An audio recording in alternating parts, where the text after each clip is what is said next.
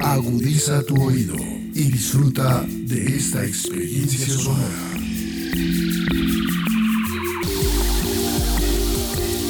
Este es un podcast Radio Unal.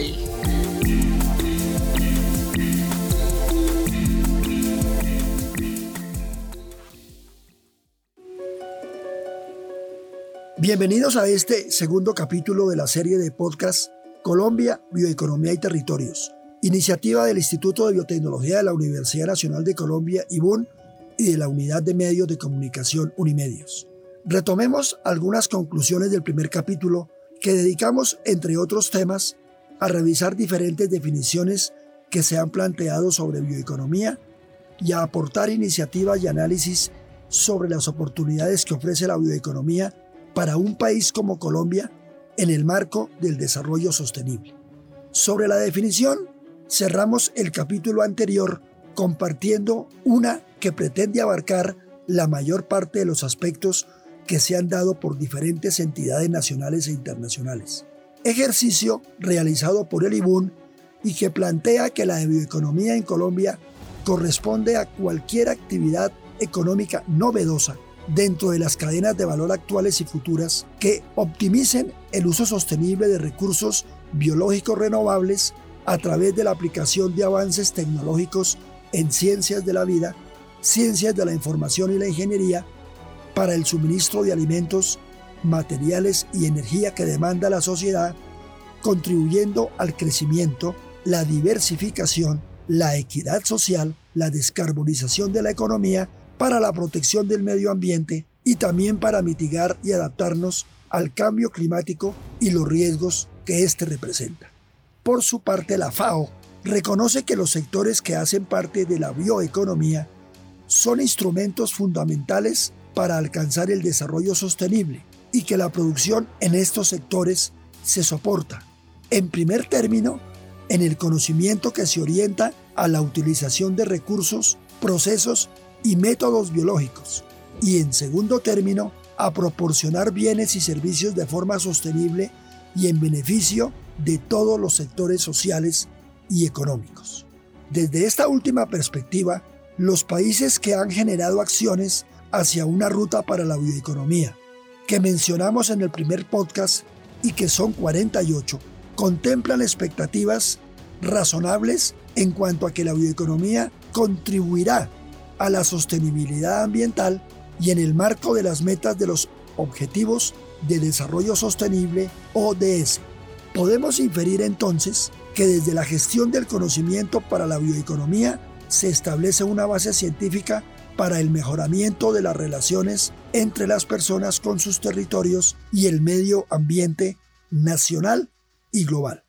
Son muy amplias las oportunidades y retos que surgen de la bioeconomía y su incidencia la podemos vislumbrar para todos los sectores sociales y económicos. Sumado a esto, el carácter regional que se le debe imprimir. Por lo tanto, el tránsito de Colombia hacia el establecimiento de una bioeconomía pasa necesariamente por estructurar una política pública que tenga como foco el desarrollo de la bioeconomía a partir de instrumentos para el fomento, la apropiación social y el desarrollo de este sector,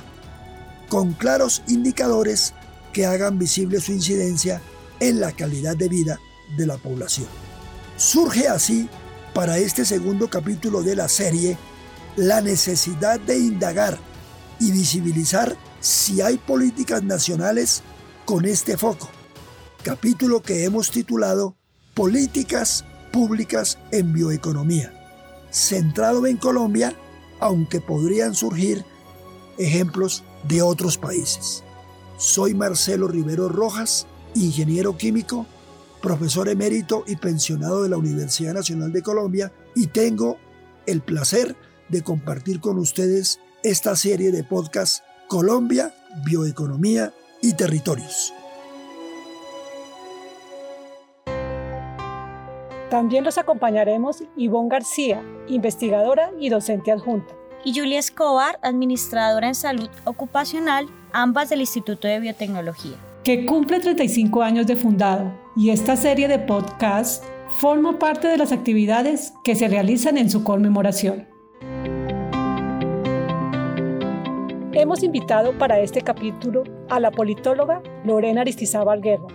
quien fue coordinadora del Grupo de Competitividad de la Presidencia de la República, al ingeniero químico Jorge Alonso Cano Lestrepo, quien es especialista en marketing internacional y se ha desempeñado como coordinador de la implementación de las recomendaciones de la misión de sabios en el Ministerio de Ciencia, Tecnología e Innovación. También estará con nosotros el economista y magíster en política científica y tecnológica Edwin Ramírez Roldán, funcionario del Departamento Nacional de Planeación, quien ha trabajado en la formulación de políticas públicas para promover el desarrollo productivo, la competitividad y la ciencia, la tecnología y la innovación. Iniciemos con el primer tema que queremos abordar con nuestros invitados. En bioeconomía se requiere contar con normatividad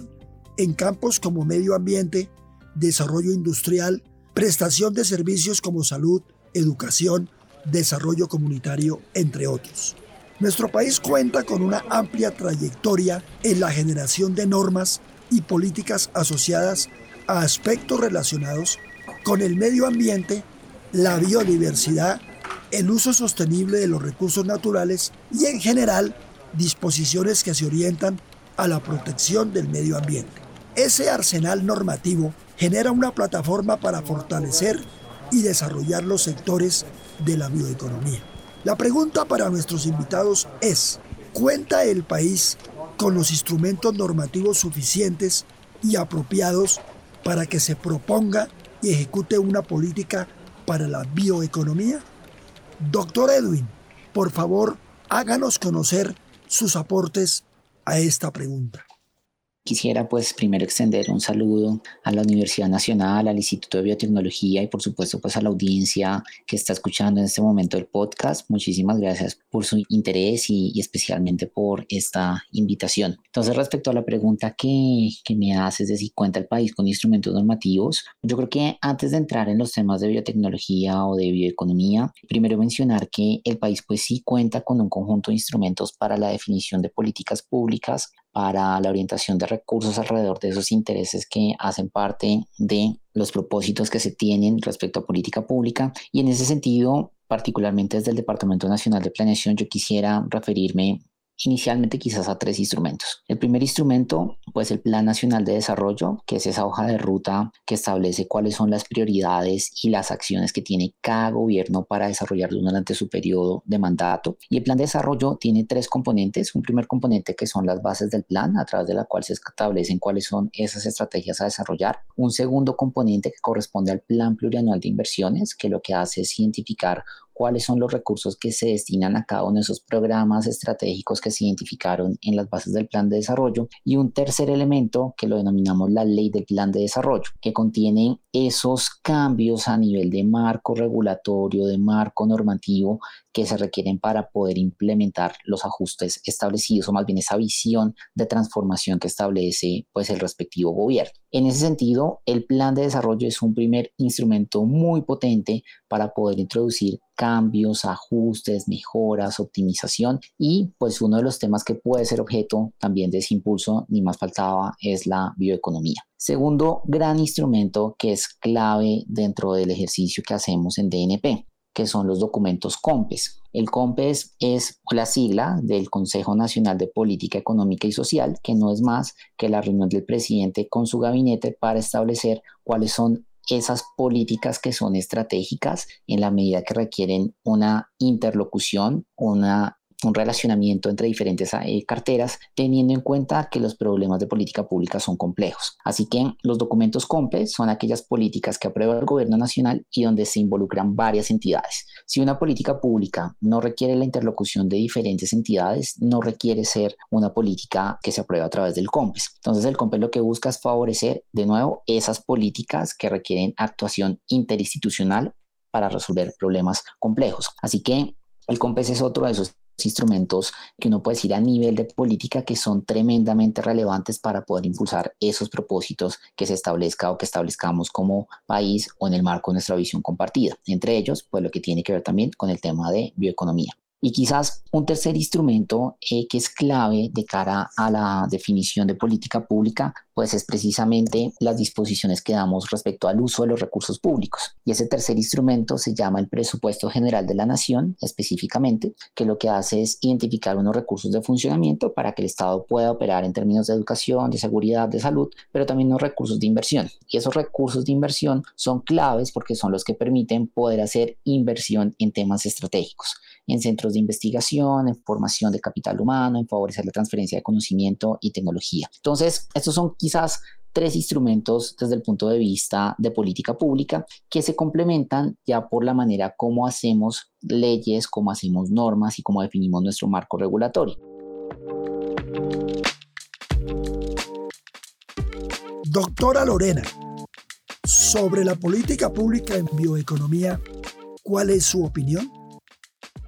Yo considero que en términos de instrumentos normativos, más que requerir un montón de decretos, normas, lo que es muy importante es focalizar la atención, no erosionar en muchos instrumentos porque esto podría ser una barrera para el clima de bioeconomía en el país es muy importante basarse en la revisión de los instrumentos que tenemos actualmente y tener un enfoque de trabajo integral. Hay que analizar acciones supremamente importantes como la ratificación del protocolo de Nagoya para lo que tiene que ver con el uso de recursos genéticos y participación de las comunidades en ese uso de los recursos genéticos. Hay que revisar instrumentos como la ley de emprendimiento que ya existe y cómo en el marco de esa ley se puede hacer un foco especializado para los procesos de sostenibilidad, pero también hay que tener una visión amplia de la sostenibilidad para verificar que las normas que ya existen estén alineadas con esos procesos, sobre todo en términos de calidad y trámites, porque los trámites que tenemos actualmente dentro de nuestras leyes atienden a requisitos y regulaciones que a veces son muy retadoras para los procesos de sostenibilidad, que son altamente innovadores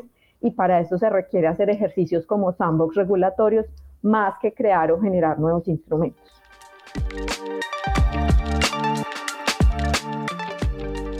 Y ahora, colega ingeniero Jorge Cano,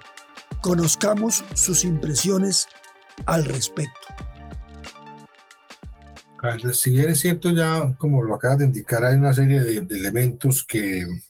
aportan al impulso de la bioeconomía, como fue lógicamente la política de crecimiento verde con el COMPES 3934, lógicamente la misma misión de sabios en lo que lo incorporó en las misiones de Colombia Biodiversa. Ya íbamos yendo estrictamente al campo normativo. Hay trabajos que se han hecho en lo concerniente a acceso a recursos genéticos, que es un tema que realmente regula, es el Ministerio de Ambiente y Desarrollo Sostenible, donde ellos pues, han venido trabajando en mejorar ese proceso de los contratos de acceso a recursos genéticos, los permisos de colecta y demás regulaciones pertinentes siempre desde la parte de ciencia, tecnología e innovación quisiéramos que esos procesos fuesen más dinámicos, más rápidos para facilitar el acceso de los investigadores a los temas de biodiversidad con la debida protección de los mismos. No es, digamos, pasar a, a, no protección, sino una protección, pero que los procesos puedan ser más rápidos. Han ganado, pero creemos que hay todavía un espacio importante. Ahí el país tiene un, un aspecto una deuda que tenemos ya hace bastante tiempo que requiere una voluntad política y, tomar una decisión al respecto y es lo concerniente al protocolo de Nagoya. Ese fue un punto que discutimos ampliamente con los eh, distintos entidades que nos acompañan en el Comité Técnico Mixto de Sostenibilidad, donde lógicamente está eh, la Dirección de Bosques del Ministerio de Ambiente y Desarrollo Sostenible, y es un punto pues, que habrá que avanzar con, con el mismo la distribución justa y equitativa de los beneficios del acceso a los recursos naturales.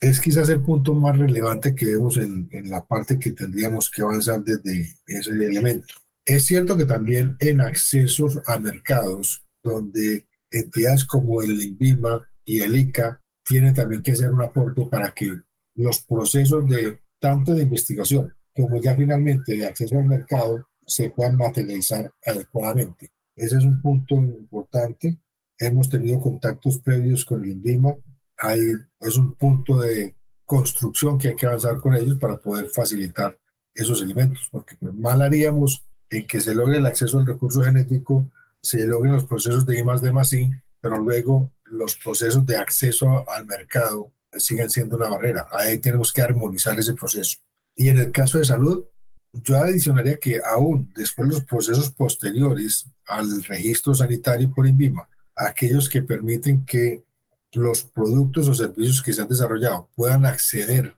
puedan ser utilizados por el sistema de salud, hay algunos pasos adicionales que también se tienen que facilitar. Porque mientras los procesos que implica hoy la seguridad sanitaria, por llamarlo de alguna manera, la inscripción en los distintos mecanismos que tiene el Ministerio de Salud, son procesos que también toman un tiempo.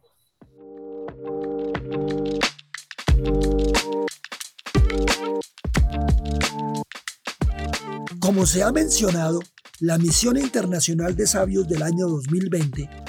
propuso una especie de hoja de ruta para el desarrollo de la bioeconomía con visión al año 2050. A este respecto, ingeniero Cano, ¿qué comentarios nos puede compartir sobre estas recomendaciones de la misión y qué elementos de política se han generado para consolidar esa ruta trazada? trabajo que se ha venido realizando desde la política de crecimiento verde en convergencia con las recomendaciones de emisión de sabios, ahí identificamos, si es un proceso de concertación de cinco grandes áreas de trabajo. Una que atañe mucho al caso que, que acabas de mencionar, de biodiversidad y sus servicios ecosistémicos, que propende por un aprovechamiento de la biodiversidad continental y oceánica para un desarrollo sostenible y que aporta desde temas de turismo de naturaleza, identificación de ingredientes naturales, la incorporación misma del conocimiento tradicional, local y ancestral de cómo permita avanzar en ello, pero que lo complementamos luego con otras áreas que llamábamos, en su momento se denominó Colombia Inteligente, que hace alusión a todos los temas de utilización de la ciencia sómica, la inteligencia artificial, que pueda profundizar sobre los beneficios que podemos tener de muchos elementos de la biomasa y la diversidad. Y por ese elemento planteamos que estas ciencias permitirán sofisticar y profundizar en el uso de los distintos elementos de la diversidad. El ingeniero Cano nos comenta que el COMPES del crecimiento verde está alineado con la ruta propuesta por la misión de sabios que propone el desarrollo de la bioeconomía en varios sectores potenciales, involucrando tanto saberes ancestrales como de tecnología de punta que puedan llegar a aportar al PIB en un 10%. Siendo así, doctora Lorena, ¿podría por favor complementar acerca de los elementos de política pública para la misión en cuanto a bioeconomía específicamente?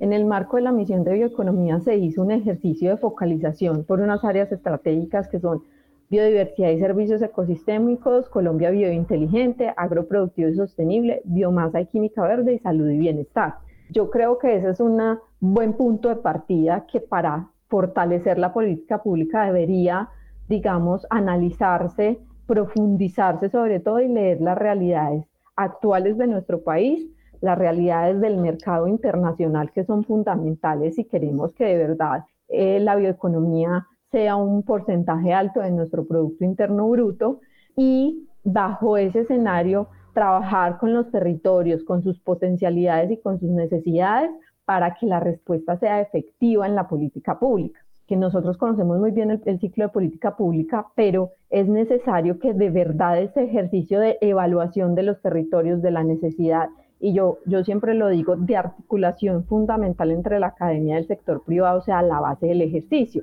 La academia tiene el conocimiento, tiene la generación de ese conocimiento técnico de los procesos, la investigación de los bioproductos. Si hacemos esa conexión entre la academia y el sector privado que tiene la experiencia en términos de comercialización, en términos de análisis de mercado, podemos tener unas políticas públicas muy gruesas que de verdad tienen a lo que se requiere y que no estén separadas de la realidad, sobre todo esas realidades regionales que cuando hablamos de biodiversidad son mucho más retadoras que otros sectores que ya están mucho más posicionados en el país y en el mundo. Gracias, doctora Lorena.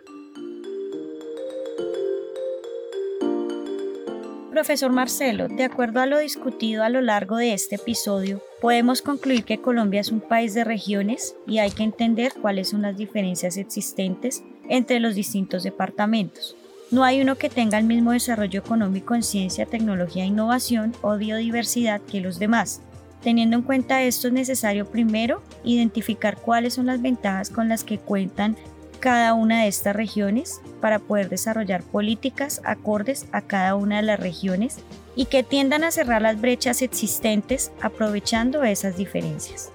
Por otro lado, podemos señalar que Colombia cuenta con normativa para preservar su biodiversidad y el uso de sus recursos genéticos, cimentada en acuerdos internacionales, que sin lugar a dudas también permiten el desarrollo de la bioeconomía, por lo que se requiere la ratificación de algunos de estos acuerdos, como es el Protocolo de Nagoya, así como la armonización de su política pública con la internacional.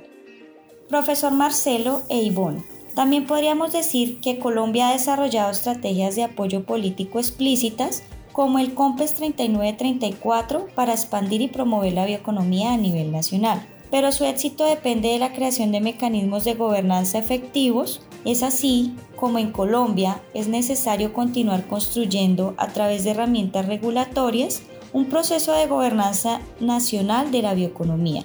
jerárquicamente establecido desde el nivel nacional hasta el regional, que esté basado en la interrelación equilibrada del Estado, la sociedad civil y el mercado para lograr un desarrollo económico, social e institucional estable. Conclusiones muy interesantes y pertinentes.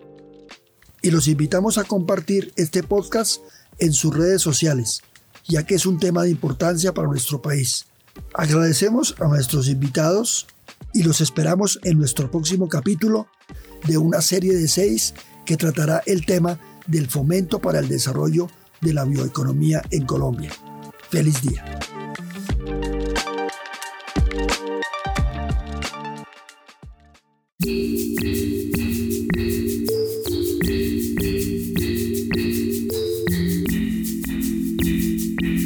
Las opiniones aquí expresadas son de entera responsabilidad de sus autores y solo comprometen a los realizadores de este podcast. No representan necesariamente el pensamiento de Radio UNAL ni la posición oficial de la universidad.